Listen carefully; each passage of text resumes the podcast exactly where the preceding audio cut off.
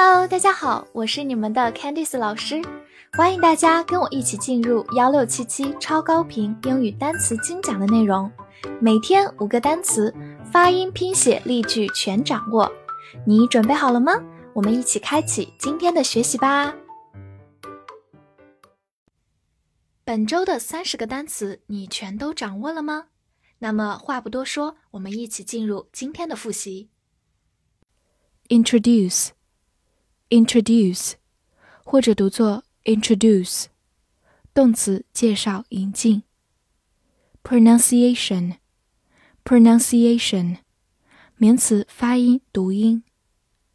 pressure，pressure，名词压力。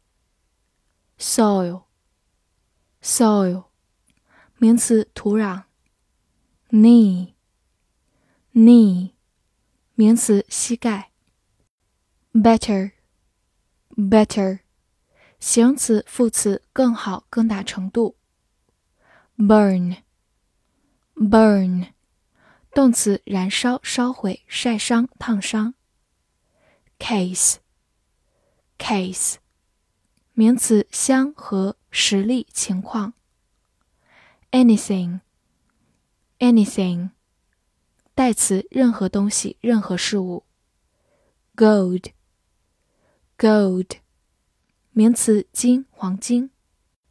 Suggest，suggest，动词，提议、建议、表明、暗示。Joy，enjoy，名词，欢乐、快乐。Traffic，traffic，名词，交通、运输。Responsible，responsible，或者美式发音。 responsible，形容词，负责的，有责任的。request，request，名词，动词，要求，请求。depth，depth，名词，深度，深奥。stand，stand，动词，站立，忍受。size，size，名词，大小，尺寸。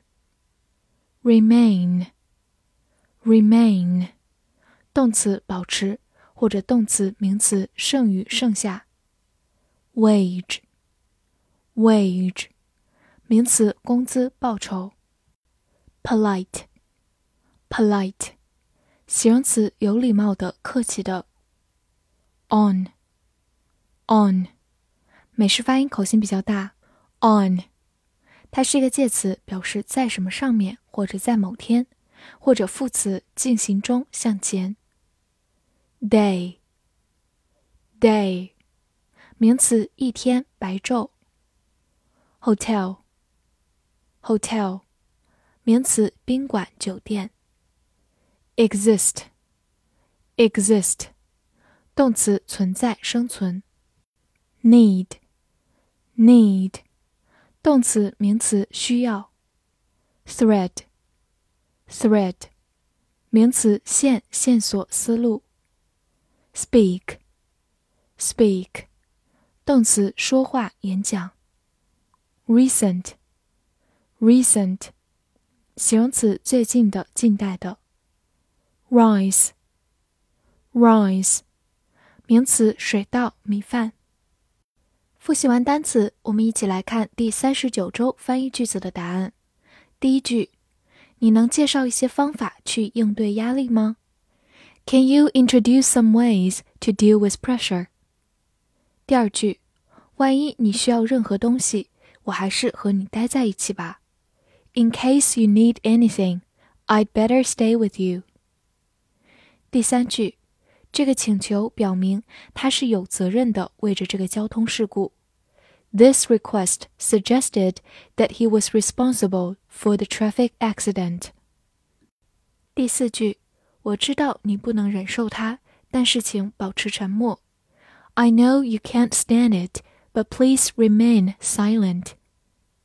第五句，在第一天，他是很有礼貌的对我在酒店。On the first day, he was very polite to me in the hotel.